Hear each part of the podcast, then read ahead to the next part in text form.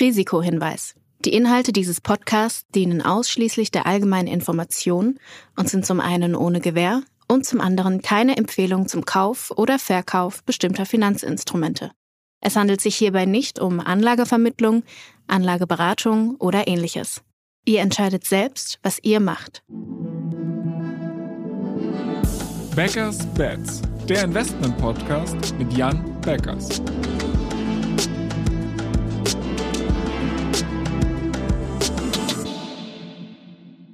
Moin Jan. Hallo Florian. Ich habe heute eigentlich vorgehabt, mit dir über die Big Tech Earnings zu sprechen. Ich meine, wir, befinden uns mitten in der Berichtssaison und fast alle großen Tech-Player haben ja mittlerweile Zahlen vorgelegt. Aber bevor wir das tun, muss ich über eine sehr brisante Nummer mit dir sprechen. Und zwar gucke ich hier gerade auf meinen Bildschirm und sehe tiefrote Zahlen bei einem Titel, der wahrscheinlich nicht all unseren Hörern bekannt ist, aber trotzdem glaube ich, ist es wert, darüber zu sprechen, weil ich sehe hier einen Kursverlust an einem Tag von 48 Prozent bei Check.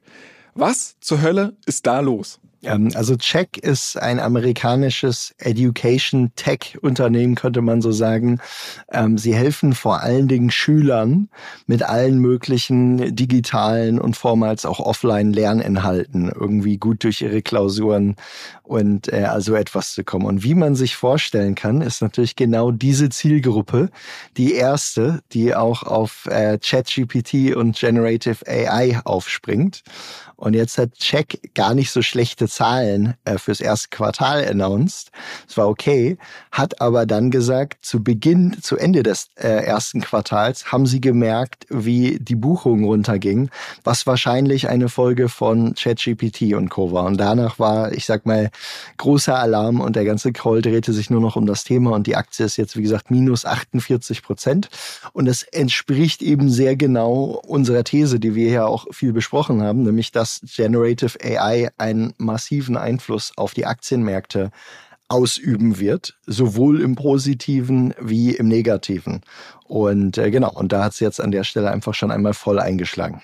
Aber über was für einen Buchungsrückgang sprechen wir denn da? Weil ich meine, ich würde jetzt mal sagen, Generative AI ist ein Thema, über das wir hier schon seit Wochen sprechen. Das heißt, es war ja wahrscheinlich ein bisschen zu erwarten.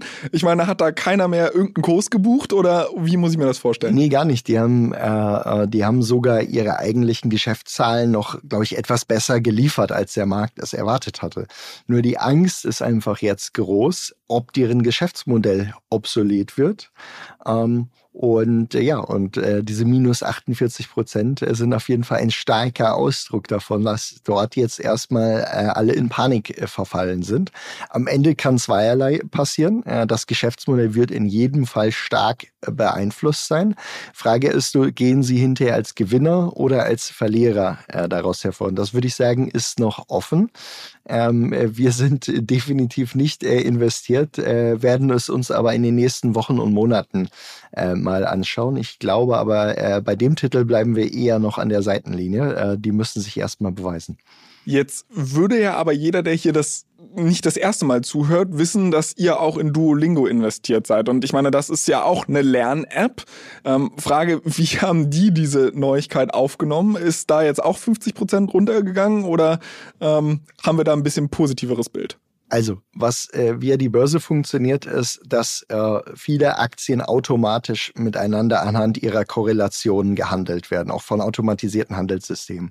Und in so einem Tag ist dann erstmal, sind eigentlich alle anderen Education Aktien, die da irgendwie in dieser Richtung äh, mit korreliert sind normalerweise, sind erstmal relativ down an so einem Tag. Das ist dann aber, wenn man sich ein bisschen dort auskennt, eigentlich eher eine interessante Buying Opportunity.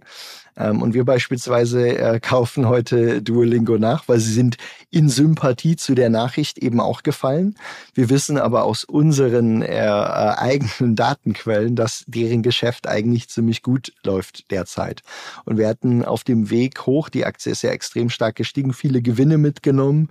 Und das ist dann gut. An so einem Tag wie heute kann man dann einmal nachladen und wenn Duolingo dann ihre Zahlen veröffentlichen wird, ich sag mal in etwa zehn Tagen oder so, dann dürfen wir davon ausgehen, dass die Zahlen dort äh, erstmal relativ gut ausfallen sollten. Für die Leute, die sich jetzt wundern, dass du in zehn Tagen sagst und ich von einem fast 50-prozentigen Kurssturz bei äh, Check spreche, wir nehmen hier an einem Dienstag auf. Also es kann sein, dass wenn die Folge zwei Tage später rauskommt, vielleicht die Welt ganz anders aussieht. Wir werden uns überraschen lassen. Eine Sache, die ich trotzdem noch ganz gerne äh, einmal nachfassen würde. Du hast gerade bei Duolingo gesagt, dass ihr eigene Datenquellen habt, die euch darauf schließen lassen, dass es da ein bisschen anders läuft. Was sind das für Datenquellen? Ähm, da muss ich jetzt einmal schauen. Ja, da können wir natürlich nicht äh, die allertiefsten Einblicke geben, weil äh, eben das Alpha in diesen Daten liegt natürlich auch darin, dass, dass wir es haben und nicht, nicht, nicht jeder. Ähm, ich, würde, ich würde einfach nur so sagen, äh, äh, in Summe und in der Kombination verschiedener Daten hilft es uns, die nächsten Quartalsergebnisse mit einer relativ hohen Treffergenauigkeit vorherzusagen. Das haben wir in den letzten Quartalen äh, bei Duolingo gemacht, haben dort ein sehr gutes Modell drauf, äh, lagen dort immer deutlich näher an dem, was announced wurde von den äh, Analystenschätzungen und sind da confident, dass es auch dieses Mal so ausfallen sollte. Und äh, allzu tiefer ähm, äh, lasse ich äh, da gerade nicht äh, reingucken. Aber es könnte alles sein an der Stelle. Schade, ich hatte gehofft, dass du hier so ein bisschen Secret Source verrätst, aber dann muss ich mich wohl damit abfinden. Ich werde dich auf jeden Fall an dieser Prediction messen. Du hast gesagt, das Duolingo wird so in etwa in zehn Tagen äh, Zahlen veröffentlichen. Das heißt, in der nächsten Folge wissen wir mehr, wenn wir drüber sprechen. Und dann gucken wir mal, wie gut eure Modelle sind. Lass uns dann zum eigentlichen Thema vielleicht der Folge übergehen, und zwar den Big Tech Earnings. Ich würde vorschlagen, dass wir wirklich einfach die großen, die bereits Zahlen vorgelegt haben, einfach einmal durchsprechen. Und als allererstes habe ich hier auf meiner Liste Microsoft. Ähm, erste Frage, seid ihr da investiert? Und zweite Frage, ähm, wie hast du die Quartalszahlen wahrgenommen? Ja, Microsoft ist derzeit sogar eine unserer ziemlich großen äh, Positionen und ähm, wir haben die Quartalszahlen äh, natürlich als stark wahrgenommen. Äh, ich glaube, noch wichtiger als die Zahlen selber ist aber so ein bisschen die Richtung, äh, in die es dort alles geht, ähm, weil die Zahlen waren jetzt gut, aber auch nicht äh, irgendwie äh, dramatisch gut oder sowas. Aber es wird natürlich immer deutlicher, dass Microsoft einfach nicht nur aufgrund der OpenAI-Beteiligung ähm, einfach einer der äh, strukturellen Gewinner von generativer AI oder im allgemeinen AI ist. Nicht zuletzt aufgrund des insgesamt sehr breiten Produktportfolios, äh, was sie haben, ähm, was natürlich dann wieder zu einem großen Datenschatz, vielen Integrationen etc. pp. führt. Und äh, wenn man jetzt beispielsweise dort auch auf die äh, Buchungszahlen der Cloud-Sparte guckt, ähm, die waren durchaus dann am Ende besser, als äh, viele das äh, befürchtet äh, hatten an der Stelle. Und vor allen Dingen waren sie auch nochmal deutlich besser, wenn man das dann beispielsweise mit einem Amazon vergleicht. Und da war unsere These auch im Vorhinein, dass in Relativität ähm, Microsoft dazu gewinnen sollte, weil wenn man sich jetzt mal in die Position äh, eines Unternehmers versetzt, der jetzt gerade überlegt, ob er irgendwie zusätzliche Cloud-Workloads oder sowas gerade zu Microsoft oder zu Amazon bringt und das Kernthema, was wahrscheinlich jeden Unternehmer gerade im Kopf rumschwirrt, ist äh, AI. Dann würde er sagen, okay, bei Microsoft bin ich damit relativ zukunftssicher aufgestellt. Äh, ähm, und insofern werden äh, dort einfach, glaube ich, gerade zusätzlich ähm, ja, profitiert Microsoft sowohl was die Software angeht, äh, als auch was das Cloud-Geschäft angeht, einfach von einer gewissen Sonderkonjunktur. Und wir glauben, das wird sich jetzt eher noch ein bisschen äh, weiter verstärken. Aber wir haben ja auch einen gegenläufigen Trend, dass halt irgendwie der VC-Markt nicht mehr so voller Geld sprudelt, wie er das noch letztes Jahr gemacht hat. Die Ausgaben werden eigentlich auch in Software-Companies recht stark gecuttet. Hast du nicht irgendwie Sorge, dass vielleicht da die Investitionen in Cloud der Kunden äh, etwas zurückgehen in den nächsten Monaten? Also das ist ja aber genau das, was ich eigentlich jetzt schon, ich sag mal, in den letzten etwa neun Monaten oder neun bis zwölf Monaten ähm, einfach wiedergespiegelt hat. Und das ist insofern einfach eher das, was der ganze Markt erwartet hat. Äh, ich sag mal, alle möglichen Unternehmen müssen Einsparungen vornehmen, Venture Capital fließt weniger etc. pp. So, das ist einfach keine News gewesen für den Markt äh, und war entsprechend erwartet. Und das, was so ein bisschen neuer war, dass eben jetzt tatsächlich AI anfängt an Fahrt zu gewinnen und äh, insofern ist das einfach auch das, was deutlich bewegender für die Märkte letztlich war. Ein Thema, über das wir auch noch sprechen müssen, wenn wir schon über Microsoft sprechen, ist ja die im Raum stehende Übernahme von Activision Blizzard. Ähm, die wollen ja das Spielstudio für knapp 70 Milliarden, sind es glaube ich, übernehmen. Ähm, da hat die britische Regierung jetzt aber vor ein paar Tagen, Schrägstrich Wochen, gesagt, nee, nee, wollen wir nicht. Ähm, wie siehst du das Ding? Ja, ich glaube, kann man jetzt so gemischt drauf gucken, weil fairerweise baut Microsoft insgesamt äh, äh, einfach äh, dank guter Strategie und guter Execution schon in ganz vielen Bereichen so etwas auf wie eine zunehmende Marktmacht, die sie ja auch schon mal gehabt haben, irgendwie vor, vor 20 Jahren oder so. Ähm, und äh, insofern es wundert mich nicht, wenn Regulatoren weltweit äh, dort gerade kritisch drauf gucken. Jetzt nicht nur auf Microsoft, sondern generell auf Big Tech. Und man kann auch sagen, äh, äh, ich sag mal, in den letzten fünf Jahren hat es ja insgesamt von Big Tech viel weniger große Übernahmen gegeben als jetzt irgendwie davor. Und die überlegen sich schon noch sehr genau, wo sie jetzt gerade mal einen größeren Zukauf wagen können oder nicht, weil ja, zu Recht äh, wird darauf geschaut, auf, auf die Marktmacht dieser Unternehmen. Okay, aber der Deal ist ja noch nicht komplett vom Tisch. Microsoft hat jetzt erstmal Widerspruch eingelegt und man wird gucken, wie es dann ausgeht. Aber für den Fall, dass der Deal nicht durchgehen sollte, ist jetzt nichts, was deine Investitionsentscheidungen im Hinblick auf Microsoft beeinflussen würde? Nein, nicht, nicht im großen Teil oder sowas. Ich meine, Gaming ist, äh, ich sag mal jetzt aktuell nicht wirklich wichtig für Microsoft. Ähm, ich glaube, warum sie das kaufen wollten oder kaufen wollen, ist, äh, ist natürlich strategisch im Hinblick auf zukünftige virtuelle Welten, Immersive Technologies, die ganzen 3D-Grafiken, die ja damit am Ende am ehesten jetzt noch bei Spieledesignern sind. In Bezug darauf, damit zu spielen, ist es strategisch wichtig. Ähm, und insofern ist es gut, wenn der Deal durchgeht für Microsoft, aber es ist jetzt, glaube ich, kurzfristig nicht total kriegsentscheidend. Da gibt es genügend andere Rückenwinde, die, die Microsoft gerade hat. Ein anderer Tech-Player, der inzwischen schon Zahlen vorgelegt hat, und du hast den gerade schon erwähnt, war Amazon. Ähm, wie siehst du die? Ja, Amazon ist interessant, weil ich sag mal, ähm, ja, da war die Aktienkursreaktion irgendwie zu Beginn so plus neun oder plus zehn Prozent.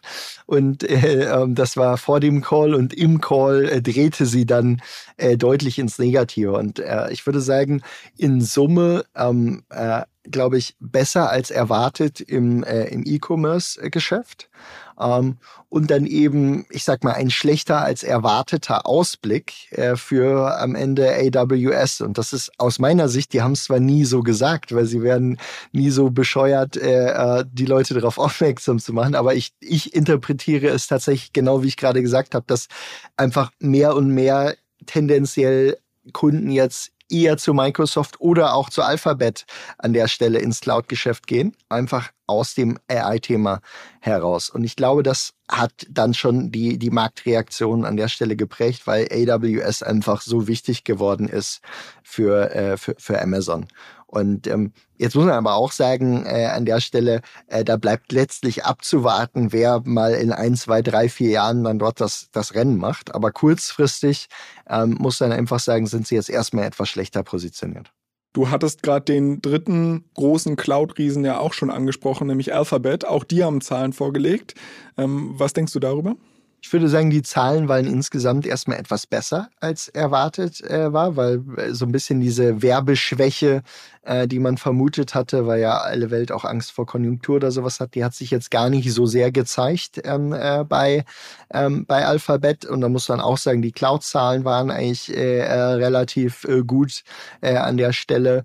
Ähm, und insofern würde ich sagen, ähm, bei, das war so eine Mixed-Reaktion irgendwo des Marktes, wo man jetzt sagen kann, okay, ähm, Google muss jetzt einfach mal zeigen oder Alphabet, ob sie auch abseits des, des, des Werbegeschäftes jetzt in den nächsten Jahren punkten können. Die Cloud-Sparte scheint jetzt der ganz klare Fokus zu sein und dadurch durch einfach die äh, KI-Kompetenzen, die Alphabet nachweislich einfach hat, ähm, glaube ich, haben sie dort einerseits einen Rückenwind, von dem sie profitieren können, aber, und das ist natürlich das große Aber im Vergleich zu Microsoft, äh, bei ihnen steht auch etwas auf dem Spiel, nämlich die Frage, ob das Suchgeschäft ähm, weiterhin so profitabel bleibt, insbesondere wenn dann zusätzlicher Wettbewerb durch Microsoft und durch Substitute eben wie ChatGPT und andere ähm, Assistenten in Zukunft kommen wird. Insofern bleibt es dort, äh, ich sag mal, spannend äh, bei, bei Alphabet.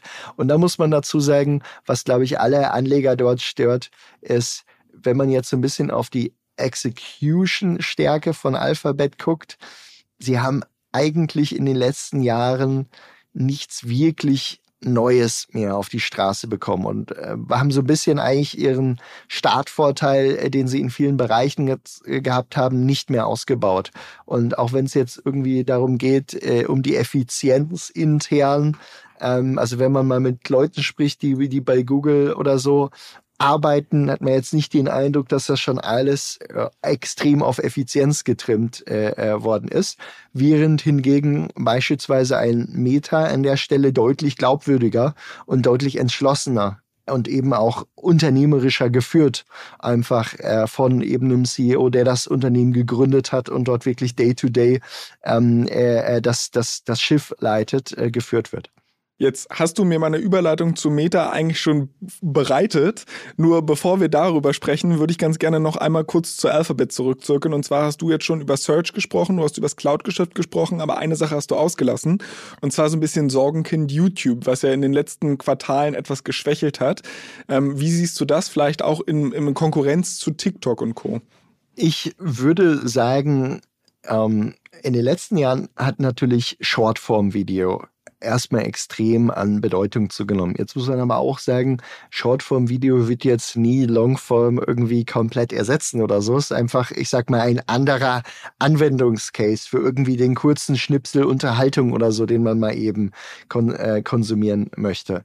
Ähm, und Zudem hat auch, äh, ich sag mal, an der Stelle jetzt ein, Alphabet, äh, glaube ich, auch grundsätzlich sich bei den Creatoren jetzt gar nicht so schlecht positioniert. Das heißt, ich glaube, ein, ein YouTube wird sich gut stabilisieren, hat auch wieder zu viele, viele zusätzliche andere Anwendungscases, die eigentlich jetzt wieder an Bedeutung gewinnen. Und insofern glaube ich, dass, ich sag mal, YouTube wird jetzt weniger die Baustelle von Alphabet sein, als eben zu sorgen, dass das Search-Geschäft stabil äh, zu halten oder zu verbessern und dann vor allen Dingen das, die Investments ins Cloud-Geschäft. Und dann, wenn man mal in die längere Zukunft guckt, dann sind natürlich wirklich spannende Assets bei Alphabet, die jetzt auch eigentlich mit wahrscheinlich von der, von der Börse kaum bewertet werden. Das ist natürlich nach wie vor ein, ein Waymo, was einfach weiterhin der technologisch führende Player wahrscheinlich beim Autonomous Driving derzeit darstellt. Jetzt hättest du mir natürlich auch so eine super Brücke zu Tesla gemacht, aber das schiebe ich einmal hinten an. Lass uns erstmal über Meta sprechen. Und ähm, da muss man ja wirklich sagen, seit Jahresanfang läuft's bei Meta einfach wieder. Wir haben, ich gucke hier gerade auf den Chart, das sind so knapp 90 Prozent zu dem Zeitpunkt, wo wir aufnehmen. Woran liegt das? Ja, ist wirklich äh, beeindruckend. Also ich weiß doch, als wir vor sechs Monaten äh, gesprochen haben, da war es, glaube ich, so der, der Weltuntergang bei Meta und alle Welt fragte sich überhaupt, ob der Max Zuckerberg noch der Richtige wäre. Und äh, ich glaube, da hätte es viele Rücktrittsforderungen gegeben. Und jetzt sieht die Welt äh, ziemlich anders aus. Und dabei würde ich auch sagen, dort, dort wurde einiges verbessert, aber es ist trotzdem jetzt noch, ich sag mal, graduell im Vergleich zu, ich sag mal, der Fortentwicklung des, des Aktienkurses. Und ich sag mal, in der Tiefe waren sie ja irgendwo bei, bei 90 Dollar oder sowas. Jetzt sind sie bei 240. Das ist schon beachtlich. Ähm, ich glaube, vor allen Dingen ist die Angst aus der Meta-Aktie raus. Ähm, Ende letzten Jahres war einerseits die Angst dort einfach, ob sie Reels hinbekommen. Äh, äh, da war so ein bisschen die Furcht vor TikTok. Und da muss man sagen, ich glaube, wir haben hier drüber gesprochen. Wir hatten gesagt, Facebook hat ja schon einmal so Nutzungs, äh, ich sag mal, Änderungen gehabt, nämlich als die Einführung von Mobile kam. Und das haben sie auch ziemlich gut äh, äh, dann auffangen können. Und eigentlich wiederholt sich an der Stelle die Geschichte jetzt. Haben insgesamt große Fortschritte, was Reels äh, angeht, gemacht. Und deswegen gibt's dort insgesamt jetzt weniger Sorgen, ähm, was das Thema angeht. Dann haben sie vor allen Dingen ihr Effizienzpaket ziemlich gut auf den Weg gebracht. Ähm, äh, haben äh, einfach ja, äh, ich sag mal, auch 2023 als das Jahr der Effizienz äh, ausgerufen und man darf ihnen das glauben äh, nach den Taten, die sie dann folgen lassen haben.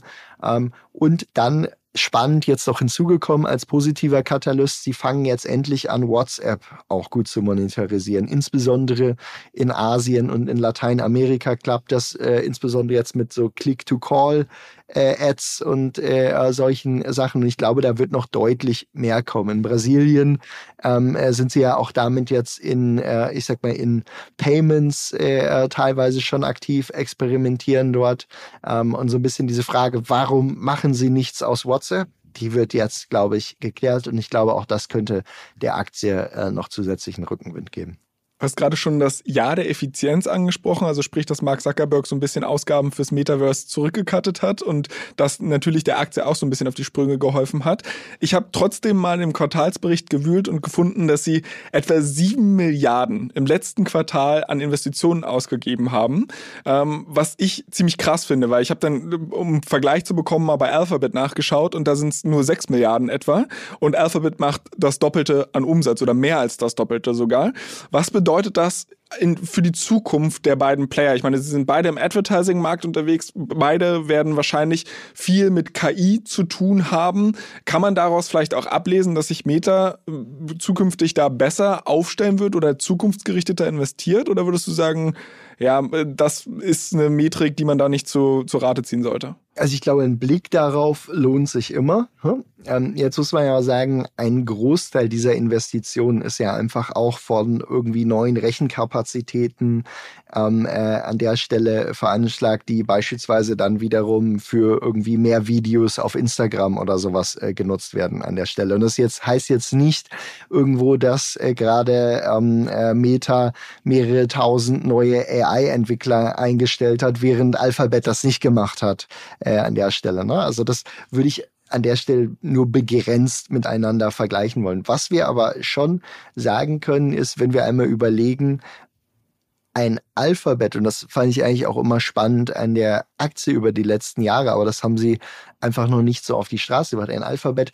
hat noch so viele Fettreserven, wo sie eigentlich Geld investieren, wo aber gerade noch keinerlei Umsatz rausgekommen. Das ist schon gewaltig äh, einfach äh, in dieser Aktie. So ein bisschen diese versteckten Reserven, wo sie eigentlich noch an die Effizienz rankommen könnten. So, das scheinen sie aber nicht oder nur sehr langsam zu machen. Und dann fängt man natürlich an, etwas an der Shareholder-Orientierung der, der Führung ähm, äh, dort äh, zu zweifeln.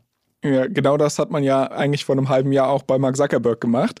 Ähm, die oder er hat jetzt quasi bewiesen, dass er das dann doch schafft, sich zu fokussieren. Mich würde aber trotzdem interessieren, wie du sowas handelst. Also ich meine, wenn du jetzt, ich glaube, ihr habt die Meta-Aktie ja relativ gut getimt und seid da zu einem recht günstigen Kurs eingestiegen. Jetzt hat die Aktie seit Jahresanfang sehr gut zugelegt. In meinen Augen sind sie immer noch recht günstig und da vielleicht Disclaimer, ich habe auch Meta-Aktien, also dementsprechend äh, vielleicht bin ich da ein bisschen gebiased, aber ich frage mich halt, nimmst du jetzt auf dem Weg nach oben Gewinne mit? Investierst du eher weiter nach, weil du sagst, okay, die Angst aus der Aktie ist raus oder, oder wie gehst du mit der Situation um?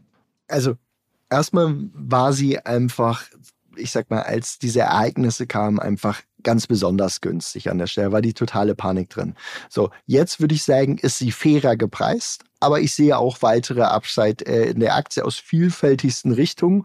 Und man muss auch sagen, dadurch, dass sie einfach an vielen Stellen gut geexecuted haben, ist auch deutlich Risiko an der Stelle rausgegangen. Und äh, insofern ähm, wenn die Aktie noch deutlich teurer wird, dann werden wir äh, dort äh, auch mehr Gewinne mitnehmen. Aber aktuell würde ich sagen, äh, eigentlich noch gute Upside weiterhin drin äh, und äh, Rückenwind aus vielen Initiativen. Ähm, und dann, wenn man sagt, okay, äh, generative AI wird dazu führen, dass eben gerade auch Chatbots für ganz viele Anwendungen, wie beispielsweise Customer Support oder so, wichtiger werden. Da sind sie natürlich einfach mit ihren Messenger-Apps jetzt ziemlich gut positioniert. Und insofern äh, an der Stelle äh, sind wir weiterhin investiert und sehen durchaus zusätzliche Upside. Bei anderen Unternehmen, wo der Kursanstieg äh, da war und vielleicht etwas weniger sich am Operativen geändert hat, da nehmen wir dann in diesen Fällen einfach gerne, äh, gerne Gewinne. Okay, verstehe. Den letzten großen Titel, den ich ganz gerne mit dir hier in der Folge besprechen würde, ist Tesla. Hatte ich auch schon angeteasert. Ähm, wie blickst du darauf? Ja, Tesla gucken wir eigentlich so, dass wir sagen, hey, wenn du jetzt mal länger in die Zukunft guckst, dann ist es eigentlich ziemlich wahrscheinlich ein ziemlich attraktiver Return, äh, den sie erwirtschaften werden, weil es irgendwie relativ wahrscheinlich inzwischen ist, und das ist natürlich äußerst schade aus Sicht der deutschen Automobilindustrie, dass sie einen relativ großen Share der Automobilindustrie nehmen können, dass sie wahrscheinlich auch im Energiegeschäft gut Fuß fassen ähm, und da eigentlich durch ihr strukturell gut aufgestelltes Modell, beispielsweise auch an Werbung einzusparen etc., das auch mit ganz guten Margen äh, letzten Endes machen können. Insofern langfristig kann man sagen, ziemlich hohe Chance, dass man dort ganz gute Returns mit haben wird. Kurzfristig ist es natürlich eine Aktie, wo dann doch ziemlich viel Unsicherheit einfach noch drin ist, weil die Frage ist, ähm, diese schönen Gewinne, die sie dann äh, und diese schönen Margen, die sie aufgebaut hatten während der Phase eben, wo Autos knapp waren und man wirklich hohe Preise verlangen konnte. Das dreht sich jetzt natürlich gerade und äh, sind jetzt mit verschiedensten Preissenkungen vorgeprescht, was unternehmensstrategisch wahrscheinlich auch richtig ist, weil du dadurch eigentlich deine Dominanz weiter ausbaust, eher noch weitere Skalenvorteile im Vergleich zu anderen gewinnst, was aber kurzfristig erstmal hart auf den Gewinn schlägt. Und dann ist natürlich an der Stelle immer die Frage, sieht die Börse darüber jetzt hinweg oder nicht? Und das ist an der Stelle keine, die man dort jetzt mit großer Eindeutigkeit ähm, äh, beantworten kann. Aber ich finde interessant, dass du sagst, okay, langfristig siehst du da ein großes Renditepotenzial bei Tesla, weil ich würde jetzt ja argumentieren, bei der aktuellen Bewertung, und die ist glücklicherweise schon ordentlich runtergekommen, aber die impliziert ja eigentlich, dass Tesla nicht einen großen Share des Automarktes bekommt, sondern im Endeffekt der Automarkt wird. Und wenn ich mir dann halt anschaue, dass die Wachstumsraten jetzt ja relativ stark runtergegangen sind, Elon Musk da irgendwie bei Twitter rumtont und gleichzeitig noch Raketen ins Weltall schießt, ist der Mann nicht vielleicht ein bisschen zu abgelenkt und die Bewertung viel zu hoch, als dass da langfristig irgendwie noch der, der große Tenberger draus wird? Also bei der, bei der, bei der Frage, ist der Mann zu abgelenkt, da würde ich äh, vollkommen unterschreiben. Und das ist auch einer der großen Risikofaktoren, äh, der auf der, auf der Aktie äh, lastet.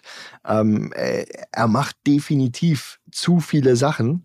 Ähm, und äh, naja, er ist, äh, ich sag mal, hochtalentierter Mann, der durchaus was nebenbei machen kann, aber äh, er hat sich da jetzt einfach, glaube ich, extrem viel aufgehalst und äh, das bekommt Tesla sicherlich nicht gut an der Stelle. Ähm, und insofern würde ich sagen, das ist einer der weiteren Faktoren, der ganz klar jetzt auf der Aktie lastet. Ist es deshalb wahrscheinlich, dass äh, Tesla nicht der große Gewinner im Automobilmarkt wird?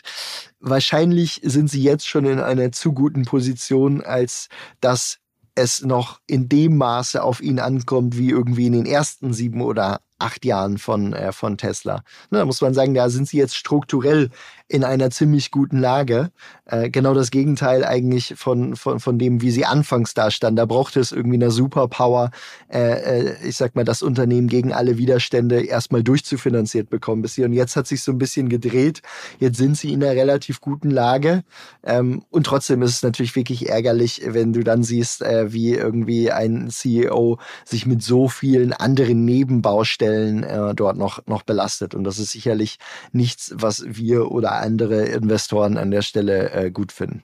Ich bin auf jeden Fall sehr gespannt, wie sich das weiterentwickeln wird. Wenn wir dann in zehn Jahren hier noch Backers Bets machen, dann werden wir mal drauf gucken, wie, wie gut diese Prediction gealtert ist, dass Tesla, wie gesagt, langfristiges Renditepotenzial hat. Ich freue mich auf jeden Fall drauf. Aber lass uns vielleicht nicht ganz so weit in die Zukunft schauen, sondern mal in die nächsten ja, zwei, drei, vier Wochen.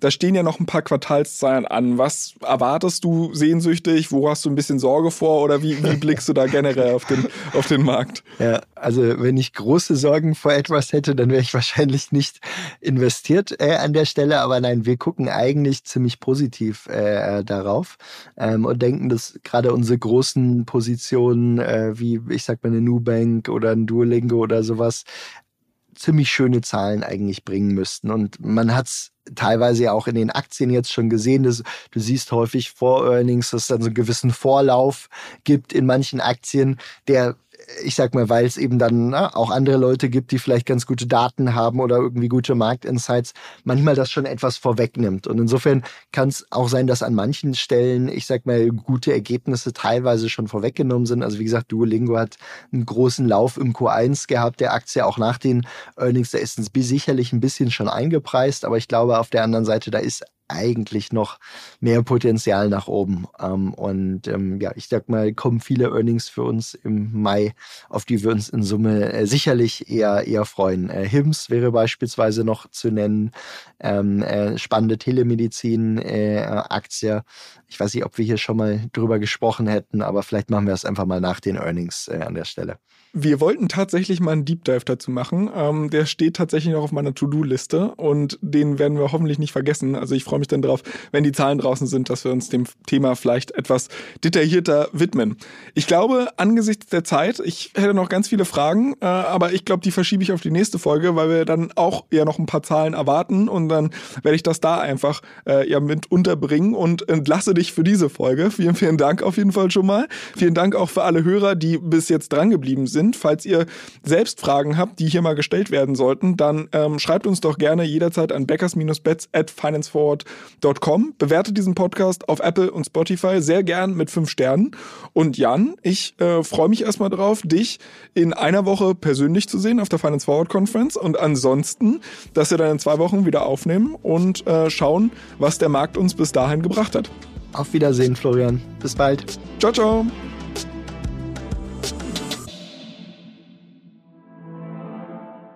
Dieser Podcast wird euch präsentiert von BitCapital und Finance Forward. Die Produktion wie auch die redaktionelle Verantwortung für die Inhalte liegen bei der Podstars GmbH.